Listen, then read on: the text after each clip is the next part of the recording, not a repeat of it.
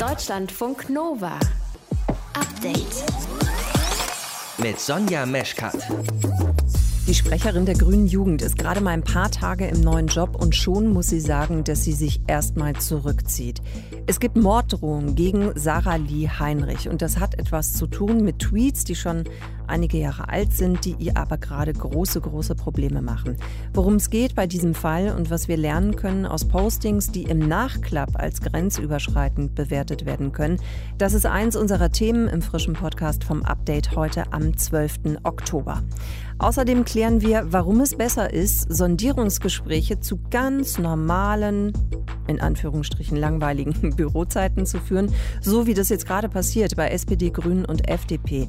Die sondieren nicht mitten in der Nacht. Und dreimal dürft ihr raten, warum. Ja, PolitikerInnen haben dann einfach mehr geschlafen. Zudem konnten Studien auch zeigen, dass wir zum Beispiel weniger empathisch sind, wir sind weniger daran interessiert, Konflikte zu lösen und wir haben uns halt einfach auch nicht so gut im Griff. Übermüdet Entscheidungen treffen ist gar keine gute Idee. Christine Blume ist Schlafforscherin und die erklärt euch gleich noch mehr dazu. Und wir gucken uns an, warum sich Tiere in Dingen verheddern. Und das ist gar nicht lustig. Das ist erst ein paar Tage her, da ist ein Igel durch den Garten gelaufen und hatte so einen Mund-Nasenschutz an der Schnauze. Schnauze. Dass er allein nicht mehr los wird, das verhakt sich dann in dem hinteren Stachelbereich. Es ist Gummi, es ist Kunststoff, es ist elastisch, das wird ja allein nicht los. Dirk Ehlert ist Wildtierreferent in Berlin. Er lebt solche Situationen öfter und dabei müsste das gar nicht sein. Wir gucken, was wir alle dagegen tun können. Ihr hört zu? Das ist schön. Deutschlandfunk Nova. Die Grüne Jugend, also die Jugendorganisation der Partei Die Grünen, die hat gerade mächtig viel zu tun. Drei Tage ist ihre neue Sprecherin Sarah Lee Heinrich im Amt und schon jetzt will sie bis auf weiteres die Öffentlichkeit meiden, und zwar weil sie Drohungen erhält. Ich habe darüber gesprochen mit unserem Nova-Reporter Gregor Lischka. Gregor, was sind das denn für Drohungen? Morddrohungen. Die Grüne Jugend hat gestern mitgeteilt, Zitat, Sarah Lee Heinrich erlebt gerade massive und viele Morddrohungen. Bis sie sich dazu äußert, wird sie sich zu ihrer eigenen Sicherheit für ein paar Tage zurückziehen. Zitat Ende. Und man konnte es eigentlich auch schon auf ihrem Twitter-Profil sehen. Da haben sehr viele offensichtlich rechte Accounts schon stark beleidigende Kommentare gepostet. Wie kam es denn überhaupt dazu? Was ist der Grund dafür? Also konkreter Auslöser waren jetzt alte Tweets von Sarah Lee Heinrich, wo sich einige dran gestoßen oder auch sehr verletzt gefühlt haben. Man muss aber auch erwähnen, dass Sarah Lee Heinrich für die Szene oder die rechte Szene wahrscheinlich generell ein rotes Tuch ist. Sie ist eine schwarze, junge, linke Frau und da haben rechte Menschen nun mal einfach ein Problem mit. Und wenn man den Kontext seriös aufarbeiten will, muss man auch erwähnen, sie war bei den fraglichen Tweets 13 bzw. 14 Jahre alt, also quasi Teenager. Und auch das muss man erwähnen, sie hat, als diese alten Tweets ausgegraben wurden, sich direkt von den damaligen Aussagen distanziert und dafür dann auch um Entschuldigung gebeten. Was waren das denn für Tweets? Worum ging es da? Also sie hat damals Beleidigungen gepostet, wo schwul oder behindert sein eindeutig negativ belegt war. Also nur als ein Beispiel, mhm. als Reaktion auf die Fernsehsendung Der Bachelor hat sie zum Beispiel auf ihrem Profil mal geschrieben, Zitat, die Tunte solle ihr Maul halten. Sie hat teils auch eine sehr gewaltverherrlichende Sprache benutzt. Ein weiterer Post, der für sehr starke Empörung gesorgt hat, war, da hatte sie unter einem Post, wo ein Hakenkreuz zu sehen war, geschrieben, Heil. Und auch da muss man aber wohl den Kontext sehen, was ist jetzt damit gemeint gewesen. Die einen sagen, das sei zwar nicht in Ordnung, aber auch eindeutig ironisch gemeint gewesen. Und andere wollen da aber überhaupt keine Relativierung dulden. Jetzt ist das ja gerade wirklich eine Riesendebatte. Das wird viel, viel diskutiert. Wer ist denn alles gerade eigentlich an dieser Diskussion beteiligt? Wer meldet sich da? Also die ganze Debatte ist ja schon ein paar Tage alt. Mhm. Da hat sich einiges an Politprominenz dran beteiligt. Also Julia Klöckner zum Beispiel, die deutsche Agrarministerin von der CDU, hatte geschrieben, als die Vorwürfe gerade erst hochkamen, Jugend sei kein Argument für jedwedes Verhalten, war ein Zitat. Es gab aber auch viele Accounts, die haben zur Verteidigung von Heinrich auch Sachen aus ihrer eigenen Jugend geteilt, als man vielleicht 13, 14 war und sehr problematische Dinge gesagt oder gedacht hatte. Und ein besonderes Problem aber auf dieser Plattform oder in der ganzen Debatte ist oder war, dass es so eine rechte Kampagne gibt, wo Tweets von Heinrich ziemlich offensichtlich gefälscht wurden und dann geteilt wurden. Mhm.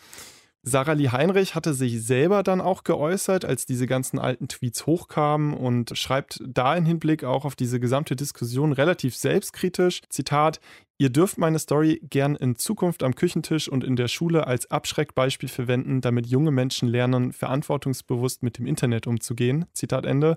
Und einen verantwortungsbewussten Umgang mit dem Internet, den hätte man jetzt aber wahrscheinlich nicht nur der damals 13-jährigen Sarah Lee Heinrich gewünscht, sondern auch jetzt vor allem den Leuten, die da irgendwie ihren Hass ins Internet blasen. Deutschlandfunk Nova.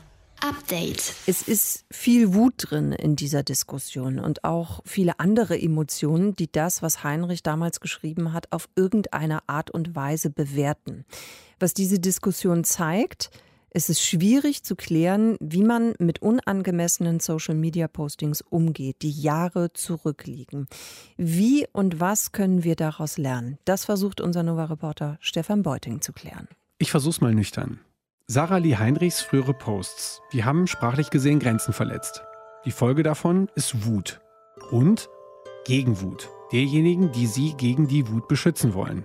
Soweit, so bekannt. Aber auch so schwierig. Denn die weitaus größte Gruppe ist ja wohl die derer, die gar nicht die Posts mitbekommen haben, sondern zuallererst mal die Wut. Ich, ich habe von dem ganzen Fall mitbekommen, als in meiner Timeline Leute über das Thema, was habe ich eigentlich als 13-Jähriger gemacht, geschrieben haben. Und dann musste ich das mir sozusagen rückerschließen. Dirk von Gehlen, Leiter der Abteilung Social Media Innovation bei der Süddeutschen Zeitung, schreibt über digitale Transformation von Kultur und hat 2018 eine Gebrauchsanweisung für das Internet geschrieben. Und ich hatte den großen Vorteil, dass ich in der großen Empörungswelle gar nicht dabei war und deswegen mit so ein bisschen Abstand das ganze Thema angeschaut habe und diese hohe Emotionalität, die da zum Teil entstanden ist, gar nicht so direkt miterlebt habe und sie auch nur zu Teilen nachvollziehen kann. Und finde es als Anlass erstaunlich, um zu beobachten, wie wir mit Empörung im Netz oder mit Empörung in der Öffentlichkeit umgehen, weil da kann man vielleicht eine Menge drüber lernen, was man in Zukunft besser machen könnte. Ja, genau weil wir das ja auch Social Media sei Dank wohl noch ein paar Mal erleben werden. Also, was können wir lernen? Erste Idee aus der Redaktion war, ich, Stefan, sollte mal meine Posts von früher anschauen und nach peinlichen Dingen suchen. Den Impuls gab es sehr wohl. Also ich habe tatsächlich mich auch gefragt, gibt es irgendwas, was ich mal gesagt habe oder vielleicht sogar verschriftlicht habe, was ich heute anders sehe? Ja, und die dann löschen, um mein heutiges Ich ohne Kanten und Fehler darzustellen? Nein. Ich bin sehr froh darüber, dass ich früher Sachen auch mal anders gesehen habe als heute, äh, weil das doch in anderen Kontexten als Bildung beschrieben wird, oder? Also man lernt etwas dazu und dann weiß man, dass man äh, das vielleicht nicht mehr so sieht wie vor fünf, sechs oder sieben Jahren. Und dieser Fortschritt, dass man seine Meinung ändern kann, den finde ich eigentlich ganz schön. Schön ist das aber nur, wenn es die Möglichkeit gibt, den Kontext zu berücksichtigen. Was war drumherum wirklich los, als etwas gesagt wurde? Das zu berücksichtigen ist manchmal mühsam, manchmal spannend, aber immer eine wichtige Internetkulturtechnik. Wann ist was, weshalb, in welchem Rahmen gepostet worden? Und das ist der große Zauber, den das Internet uns gegeben hat, dass wir Dinge aus Kontexten rauslösen können. Der Kontextbruch kann ganz viel Spaß, aber auch ganz viel Ärger machen. Und zu einer aufgeklärten Mediennutzung gehört auch den Kontext zu bedenken. Angenommen, vor vielen Jahren hat eine Person etwas gepostet dann war ja schon damals Person und Post nicht identisch. Und dazwischen liegt Zeit. Aber all das zählt leider nicht im schnellen Empörungsgeschäft. Wer aber im Netz unterwegs ist und sich nicht ständig aufregen will, der sollte anfangen, eine Art versteckten Muskel zu stärken und zu trainieren. Ein Muskel, der uns hilft, auszuhalten, dass es nicht nur Gut und Böse gibt und Grautöne, sondern manchmal alles gleichzeitig. Stichwort Ambiguitätstoleranz. Es ist nämlich ein Thema, das keine einfachen Ja-Nein-Antworten erlaubt. Und mein Lieblingsbegriff dafür stammt von Christoph Kucklick, der heute Leiter der Henry-Nannen-Schule ist in Hamburg. Der hat es mal Überforderungsbewältigungskompetenz genannt. Also die Fähigkeit, mit der Überforderung keine einfache Meinung zu haben zu einem Thema, umgehen zu lernen. Wer sich reflexartig empört, dem fehlt möglicherweise diese Kompetenz. Dirk von Gehlen hätte für solche und viele andere Fälle eine praktische Idee. Ich finde, dass der Shruggy, also dieses schulterzuckende Emotikon, dafür ein tolles Beispiel ist. Ein Emoji, das ein bisschen hilflos, entschuldigend die Ärmchen hebt. So nach dem Motto, ja, kompliziert. Die letzte Antwort darauf habe ich auch noch nicht. Es hat mal jemand gesagt, das sei das Default-Internet-Feeling. Und in der aktuellen Diskussion, finde ich, kann man das sehr schön sehen. Und mit einem fröhlichen Schulterzucken menschlich auf die Situation gucken, weil es hilft, ein bisschen die eigene Empörung zu zügeln. Weniger empören, dafür ein bisschen mehr reflektieren. Und das dann in den Post gießen.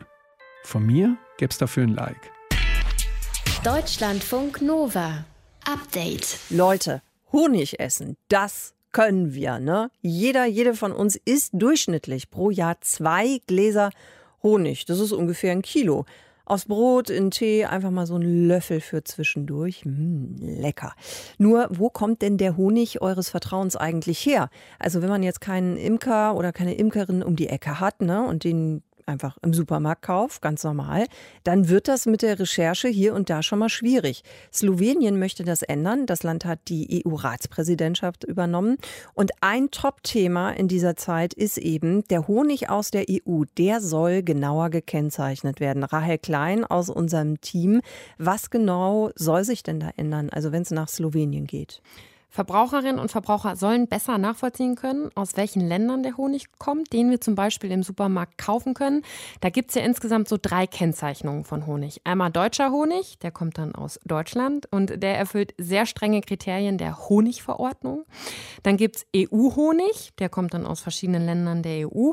Und dann gibt es eine sehr allgemeine Kennzeichnung, Mischung von Honig aus EU und Nicht-EU-Ländern. Ja, und das, das habe ich auch schon ganz oft gelesen, genau. Genau, da steht steht genau so oft bei Honig aus dem Supermarkt auf dem Etikett hinten drauf. Mhm. Und da weißt du nicht, aus welchen Ländern genau dieser Honig stammt.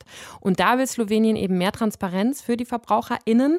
Und es ist auch nicht das einzige Land, das das fordert. Das wird schon lange gefordert, auch von Imkerinnen und Imkern aus Deutschland. Mhm. Was heißt das denn jetzt bei diesen Honigmischungen? Also gibt es da gar keine Regeln, wie viel dann aus der EU und wie viel aus Nicht-EU-Ländern stammen muss?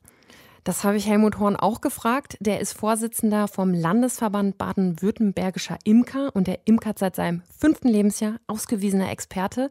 Und der sagt, es gibt keine Vorgaben und du kannst überhaupt nicht sagen, aus welchen Ländern die Honigmischung kommt. Da könnte jetzt drinstecken 5% EU und 95% nicht EU.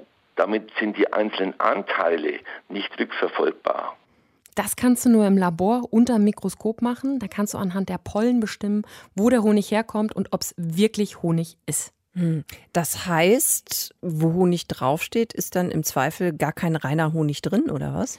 Bei diesen Honigmischungen, genau, muss man das so sagen. Da gibt es hm. nämlich ziemlich viel gepanschte Ware auf dem Markt, sagt Helmut Horn. Der hat selbst in einem Honiglabor Honig untersucht. Und es gibt heute Mischungen, die auf dem Markt angeboten werden, künstliche Honigmischungen, die mit Honig gar nichts mehr zu tun haben, die aber genauso wie Honig schmecken. Weil da werden dann so Zuckermischungen beigemengt, künstliche Aromen, die wirklich nach Honig schmecken, aber keiner sind. Krass. Sie als Verbraucher können auch nicht feststellen, ob der Honig verschnitten ist, gepanscht ist oder ob es ein reiner Honig ist, weil heute die Möglichkeiten, Aromen, die im Honig typisch sind, künstlich so herzustellen, dass sie als Verbraucher gar nicht mehr in der Regel sind, das festzustellen. Gesundheitsgefährdend ist das Ganze übrigens nicht, weil es trotzdem sehr streng kontrolliert wird mittlerweile, was in die EU importiert wird. Aber im Zweifel kann es halt sein, du kaufst, ja, es steht Honig drauf, mhm. aber am Ende hast du was anderes auf dem mhm. Brot. Was kann ich denn machen, um möglichst echten reinen Honig zu kaufen? Ja, beim Imker, der Imkerin nebenan kaufen. Da kannst du wirklich von ausgehen, dass das ein Naturprodukt ist ohne Zusätze. Auf imkerhonig.de kannst du zum Beispiel nach ImkerInnen in deiner Nähe suchen. Und auch der Honig, der in den Einheitsgläsern vom Deutschen Imkerverbund verkauft wird, das sind diese runden Gläser mit diesem grünen Etikett. Mhm. Da bist du auch ziemlich sicher, dass es Bienenhonig ist, der auch regelmäßig kontrolliert wird. Merkt man dann wahrscheinlich auch am Preis, ne? Genau, also so ein Glas deutscher Honig kostet da sieben bis acht Euro, was noch okay ist auch. Also es gibt auch noch deutlich teureren. Für so eine Honigmischung im Supermarkt zahlst du zum Teil ja unter drei Euro.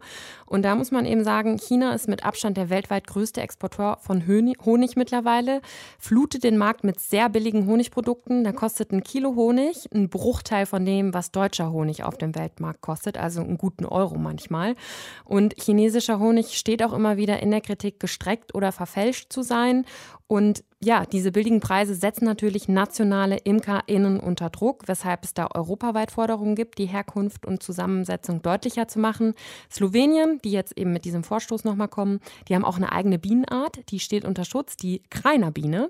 Und da imkern an der Einwohnerzahl gemessen mehr Menschen als in jedem anderen EU-Land. Und daher hat Slowenien natürlich auch ein besonderes Interesse dran, den heimischen, heimischen Honig zu schützen. Den heimischen Hönig. Hönig ist auch schön, finde ich. Das, das ist gar nicht so einfach. Können wir uns uns doch auch darauf einigen. Honig, Hönig, wir verstehen uns schon. Also Honigmischungen sollen in der EU besser gekennzeichnet werden. Das fordert Slowenien, das fordern aber auch andere Länder. Wieso? Das hat euch Deutschlandfunk Nova-Reporterin Rahel Klein zusammengefasst. Deutschlandfunk Nova. Update. Bei den Sondierungen, die gerade laufen, da gibt es ja so ein paar Regeln. Ne? Regel 1 kennen wir mittlerweile, nix sickert durch. Und verhandelt wird zu den üblichen Bürozeiten. Also irgendwas so zwischen 9 und 17 Uhr, vielleicht auch mal 18 Uhr. Alles andere bringt nichts, sagt Robert Habeck. Wenn man sich um 17 Uhr zur Vorbesprechung trifft, um 21 Uhr zur Hauptrunde und dann verhandelt man Open End, was soll denn dabei rauskommen? Also alle sind übermüdet, eher genervt und dadurch schlecht gelaunt. Der Zeitdruck wird immer größer und dann muss man, also da muss man jetzt nicht super helle sein, um zu sehen, dass diese übermüdeten grauen Gesichter in den Morgenstunden, die schlecht gelaunten Journalisten, die vor irgendwelchen Türen warten, nicht zum Gelingen beitragen. Ausgeschlafen und ungenervt über Politik verhandeln. Warum diese Haltung sinnvoll ist, darüber wollen wir sprechen mit der Schlafforscherin Christine Blume. Christine, aus wissenschaftlicher Sicht, stimmt das, dass Menschen automatisch, wenn sie zu wenig geschlafen haben, dann eben ja genervt sind, schlecht gelaunt und so weiter und so fort? Ja, also das Risiko für schlechte Stimmung und Konflikte in der Interaktion mit anderen, das ist auf jeden Fall erhöht. Und ich meine, man kennt es ja auch von sich selbst, dass man sich da für die KollegInnen manchmal am liebsten ein Schild umhängen würde. Bitte nicht ansprechen. Ähm, da tragen einfach verschiedene Aspekte dazu bei. Einerseits ist so die natürliche Tendenz, Situationen, die uns gut tun, gerade auch in der Interaktion mit anderen aufzusuchen, die es vermindert. Das führt dazu, dass wir weniger positive Erlebnisse haben, die halt gut für die Stimmung wären. Zudem konnten Studien auch zeigen, dass wir zum Beispiel weniger empathisch sind, wir sind weniger daran interessiert, Konflikte zu lösen und wir haben uns halt einfach auch nicht so gut im Griff. Und das führt dazu, dass wir nicht nur weniger positive, sondern wahrscheinlich auch mehr negative Erlebnisse, insbesondere in der Interaktion mit anderen haben. Und wir haben auch noch weniger Ressourcen, um unsere Emotionen zu regulieren. Und da werden auch ganz ausgeglichene Personen manchmal genervt und schlecht gelaunt. In der Politik ist es ja wichtig, sich zu einigen, Kompromisse auszuhandeln. Das sehen wir ja schon jetzt bei den Sondierungen. Das wird auch immer wieder betont. Ne? Man sei da auf einem guten Weg und so weiter und so fort. Inwiefern beeinflusst das denn dann unsere Entscheidungen, wenn wir übermüdet sind? Mhm. Also genau, nicht nur die Interaktion, die ja, glaube ich, auch bei solchen Sondierungsgesprächen wirklich wesentlich ist, nicht nur die leidet, sondern auch andere Fähigkeiten. Also man sammelt zum Beispiel weniger Informationen, bevor man zu einer Entscheidung kommt und nimmt auch eher Risiken in Kauf, als würde man so das Ganze einfach abkürzen wollen. Dann kann man vielleicht auch eher schlafen gehen. Und gleichzeitig wird man auch weniger aufmerksam, verpasst vielleicht wichtige Informationen und es fällt auch schwer, so das große Ganze zu sehen und nicht nur die Details. Hm. Und in der Summe wird es dadurch sicher einfach erschwert, Kompromisse auszuhandeln und auch die Basis für eine Koalition ist wahrscheinlich nicht gerade gut, wenn man die KollegInnen immer schlecht gelaunt und reizbar erlebt. Mhm. Und grau und genervt oder so. Mhm. Warum klappt es also besser, wenn normale Arbeitszeiten eingehalten werden? Weil dann einfach auch potenziell ein bisschen mehr Schlaf drin steckt, weil man ja konzentrierter ist, weil man sich besser einlassen kann aufs Gegenüber oder was ist es? Ja, genau. Also über Tag sind wir einfach am leistungsfähigsten und fittesten und nicht durch Zufall wurden die Arbeitszeiten ja so gewählt, wie wir sie eben kennen. Dazu kommt, wie du auch gesagt hast, Arbeitszeiten schützen ja auch die Zeit für den Schlaf und legen so eine Basis für gute und harmonische Interaktionen eigentlich. Und ein weiterer positiver Aspekt ist auch, wenn man sich Pausen gönnt, vielleicht sogar Familienzeit oder Zeit für Hobbys hat, dann kann das die Lösungsfindung befördern. Da hat die Forschung gezeigt, dass zwar nicht unbedingt der Schlaf, aber die Zeit, in der man sich eben nicht mit einem Problem beschäftigt, dazu führt, dass man dann eher zu einer Lösung für dieses Problem kommt. Mhm. Viele PolitikerInnen betonen ja auch, wie wenig sie schlafen. Kevin Kühnert, ganz aktuell, der sagt fünf Stunden pro Nacht. würde ihm eigentlich reichen. Das sagt er in der aktuellen Doku-Reihe über ihn. Aber ich kann auch gar nicht mehr viel mehr schlafen mittlerweile. Also ich bin jetzt so längst an diesem Punkt, ich kann am Wochenende nicht ausschlafen. Muss sich da deiner Ansicht nach eigentlich dann grundlegend was tun oder ändern in der Politik, damit wir alle von ausgeschlafenen Entscheidungsträgern, Entscheidungsträgerinnen noch profitieren können? Auf jeden Fall. Und ich glaube nicht nur in der Politik. Was wir verstehen müssen, ist, dass Schlafen und Wachsein zwei Seiten ein und derselben Medaille sind. Also Wachsein erfordert Schlaf und Schlaf erfordert Wachsein. Und aus dieser Perspektive kann auch Schlaf nie verlorene Zeit sein. Und wir sollten nicht versuchen, so wenig wie möglich zu schlafen. Also eigentlich wäre es aus meiner Perspektive wünschenswert, viel zu schlafen, ausreichend zu schlafen wäre wie so ein Statussymbol und nicht wenig Schlaf. Christine, dann hoffe ich, dass alle Politikerinnen in Deutschland dieses Interview jetzt gehört haben und sich das zu Herzen nehmen, wo du das doch so angenehm eindringlich am Ende nochmal formuliert hast. Danke dir auf jeden Fall fürs Erklären und ja, schlaf gut später, ne? Ja, du auch. Ciao. Tschüss. Deutschlandfunk Nova. Update. Wie hat der das ausgehalten? Zwei Jahre lang. Das muss doch irre viel wiegen und dann hängt das Ganze auch noch am Hals. Ich kriege eigentlich sofort Verspannungen, wenn ich das sehe. Ein Hirsch hat sich vor zwei Jahren mit dem Hals in einem Autoreifen verheddert. In den USA ist das passiert. Und dann ist er zwei Jahre lang damit durch die Gegend gestiefelt. Zum Glück konnten Ranger jetzt diesen Hirschen befreien. Leider musste das Geweih ab dafür, aber immerhin, der Reifen ist jetzt runter. Wie kann das denn eigentlich passieren, dass Tiere sich in Dingen derartig verhakeln? Und was können wir eigentlich dagegen tun? Das wollte ich wissen von Dirk Ehlert, der ist Wildtierreferent der Berliner Senatsverwaltung. Herr Ehlert, wie oft passiert das denn eigentlich bei den Tieren?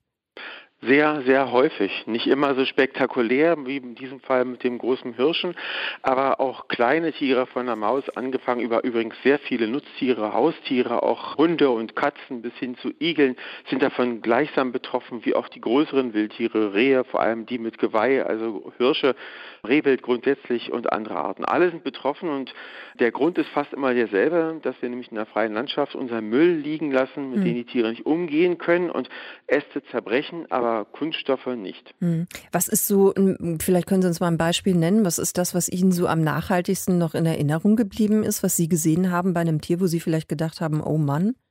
Das ist erst ein paar Tage her, da ist ein Igel durch den Garten gelaufen und hatte so einen Mund-Nasenschutz an der Schnauze. Dass er allein nicht mehr los wird, das verhakt sich dann in dem hinteren Stachelbereich. Es ist Gummi, es ist Kunststoff, es ist elastisch, das wird ja alleine nicht los. Mhm. Oder vor acht Wochen, es war eine Ratte in diesem Fall, die in so eine Flasche reinging und quasi nicht mehr herauskam. Der Flaschenhals war so groß und die wollte wahrscheinlich fressen. Ratten sind eben auch Wildtiere und genauso unangenehm. Und sehr häufig, das haben wir vielleicht alle schon mal gesehen, in der freien Landschaft ist nämlich die größte Gefahr, diese Kunststoffbänder, die häufig in der Landwirtschaft genutzt werden, um Ballen von Heu zu ballieren ja. oder auch die Einstreu zu ballieren. Das ja ist tatsächlich extrem gefährlich, weil das lange in der Landschaft liegen bleibt, für Tiere interessant ist. Und wenn sie sich da reiben, gerade Rehböcke, die mit ihren neuen Spießen da reingehen, dann hängen bleiben, dann wollen sie sich losreißen, Kunststoff ist elastisch und dann hängt es im Kopf. Hm. Also auch tatsächlich Corona-Masken, das Beispiel mit dem Igel, was Sie ganz am Anfang erzählt haben. Krass, ja, man macht sich ja auch einfach zu wenig Gedanken darüber, ne? was da mit den Sachen passiert. Aber was ist das denn bei den Tieren? Also das ist vielleicht auch manchmal einfach dumm gelaufen, sage ich jetzt einfach mal so ganz salopp, wenn sich da ein Tier verheddert. Hat es vielleicht auch was damit zu tun, dass Tiere vielleicht einfach neugierig sind und gucken wollen, dass denen das deswegen auch passiert? Naja, zum einen ist es durchaus möglich, dass zum Beispiel in so einem Kunststoff auch Nahrung ist und dass die Tiere ran wollen, was sie fressen wollen, dann nicht mehr rauskommen. Aber grundsätzlich liegt eben auch Müll, sehr viel Müll in der Landschaft rum und dieser Igel dort, der ist einfach irgendwo langgelaufen, dann durchgelaufen, der wollte sicherlich weder die Maske aufsetzen ja. noch daran schnuppern. Wir haben ja so eine ähnlichen Probleme immer wieder, aber wir gehen dann zum Arzt oder haben andere Menschen, die uns helfen. Das haben die Tiere nicht. Die müssen damit leben und viele Tiere kommen auch um. Hm. Was können wir denn dann eigentlich tun, damit sowas möglichst nicht passiert? Nicht unsere Sachen einfach so dusselig in die Gegend schmeißen? Ja, tatsächlich. Sie sprechen mir tatsächlich aus dem Herzen. Das ist eines der wichtigsten Dinge. Nehmt den Müll weg, auch aus den Parkanlagen. wenn man um sich schaut, alleine in diesem Jahr, wie viel Mund-Nasenschutz, was wir nicht mehr brauchen oder verloren haben, irgendwo rumliegen lassen, was auf dem Boden liegt, wir es nicht beachten, aber eben eine Todesgefahr für Tiere ist. Also Müll mitnehmen, auch wenn es nicht der eigene ist, vielleicht mal sich bücken, aufheben und woanders hinbringen. Und in der freien Landschaft, eben gerade was die Landwirtschaft betrifft, ist genau die gleiche Gefahr. Das gilt übrigens auch für das Meer. Wer einmal auf Helgoland war und gesehen hat, wie viele Bastölpel sich an diesen Kunststoffnetzen von ja. den Fischern aufhängen, der weiß, wovon ich spreche. Mhm. Also das ist das, was wir von Meeresschildkröten oder eben von Fischen, das, was Sie gerade gesagt haben, schon kennen, aber es passiert eben auch den Tieren an Land. Herr Ehlert, dann danke ich Ihnen herzlich fürs Erklären, warum sich Tiere in Netzen oder Reifen verheddern. Erklärt hat es euch Dirk Ehlert, Wildtierreferent der Berliner Senatsverwaltung. Deutschlandfunk Nova. Update. Einfach in den nächsten Coffeeshop gehen, vielleicht noch den Ausweis zeigen und dann ganz legal Haschisch oder Marihuana kaufen. Die Grünen und die FDP sind dafür. Die SPD will das in einem Modellversuch noch testen. Sollten wir eine Ampelregierung bekommen, dann könnte es auch eine Legalisierung geben. Die beiden großen Polizeigewerkschaften, die sind strikt dagegen, haben sich heute auch schon dazu geäußert. Als das durchgesickert ist, sprechen wir darüber mit Martin Meisen. Er ist Mitglied des Bundesjugendvorstands der jungen Gruppe der Gewerkschaft der Polizei. Herr Meisen, warum sollte Cannabis Ihrer Meinung nach nicht legalisiert werden? Ja, vielen Dank für die Frage. Wir haben mit Alkohol ja mittlerweile eine gesellschaftlich akzeptierte Droge, die unseren Kolleginnen und Kollegen insbesondere Straßenverkehr schon genug Sorge bereitet im Sinne von Verkehrsunfällen. Und Cannabis wäre eine weitere legale wäre dann eine weitere legale Droge zu berauschen und das würde natürlich auch die Fahrtüchtigkeit der Menschen auch sich niederschlagen und dementsprechend auch im Straßenverkehr für schwierige Situationen sorgen. Und es ist ja auch ganz unklar, wie tatsächlich Cannabis dann auf den Organismus wirkt. Und nach unserer Betrachtung hat das eben auch gesundheitliche Beeinträchtigungen. Mhm. Es wird ja durchaus auch medizinisch genutzt, ne? Also das darf man natürlich auch nicht vergessen. Legalisierungsbefürworterinnen, wenn Sie jetzt schon beim Straßenverkehr sind, die argumentieren ja eben, Alkohol haben Sie gerade auch schon angesprochen, dass eben der Alkohol die Ursache ist für viele Verkehrstote und dass Cannabis dagegen eben ein kleineres Problem ist. Was halten Sie dagegen? Also aus meiner Betrachtung ist das wissenschaftlich nicht fundiert. Also es gibt da meiner Meinung nach auch keine weitreichenden Studien, die die Wirkung von Cannabis im Straßenverkehr zumindest entlastend darlegt. Nach unserer Bewertung hat der Genuss von Cannabis einen berauschenden Effekt und kann die Fahrtüchtigkeit definitiv beeinträchtigen. Und von daher lehnen wir den legalen Verkauf auch ab, weil wir dann eben Probleme auch haben, das zu kontrollieren. Und beim Alkohol haben wir zwar Mengenangaben, die zulässig sind im Promillebereich, aber selbst das hütet oder schreckt die Menschen ja nicht ab, Alkohol zu genießen und trotzdem am Straßenverkehr teilzunehmen. Hm. Aber genau dasselbe würde ja dann argumentativ auch für Cannabis gelten. Also ein Verbot verhindert ja auch nicht, dass Cannabis konsumiert wird. Da gebe ich Ihnen recht, aber die Legalisierung verbessert ja auch nicht die Situation. Also aber, es legal ja. zu machen, es legal zu machen, verhindert nicht den Konsum und schränkt ihn auch nicht ein. Es öffnet vielmehr noch ein Tor für noch mehr Menschen, das legal zu konsumieren. Mhm.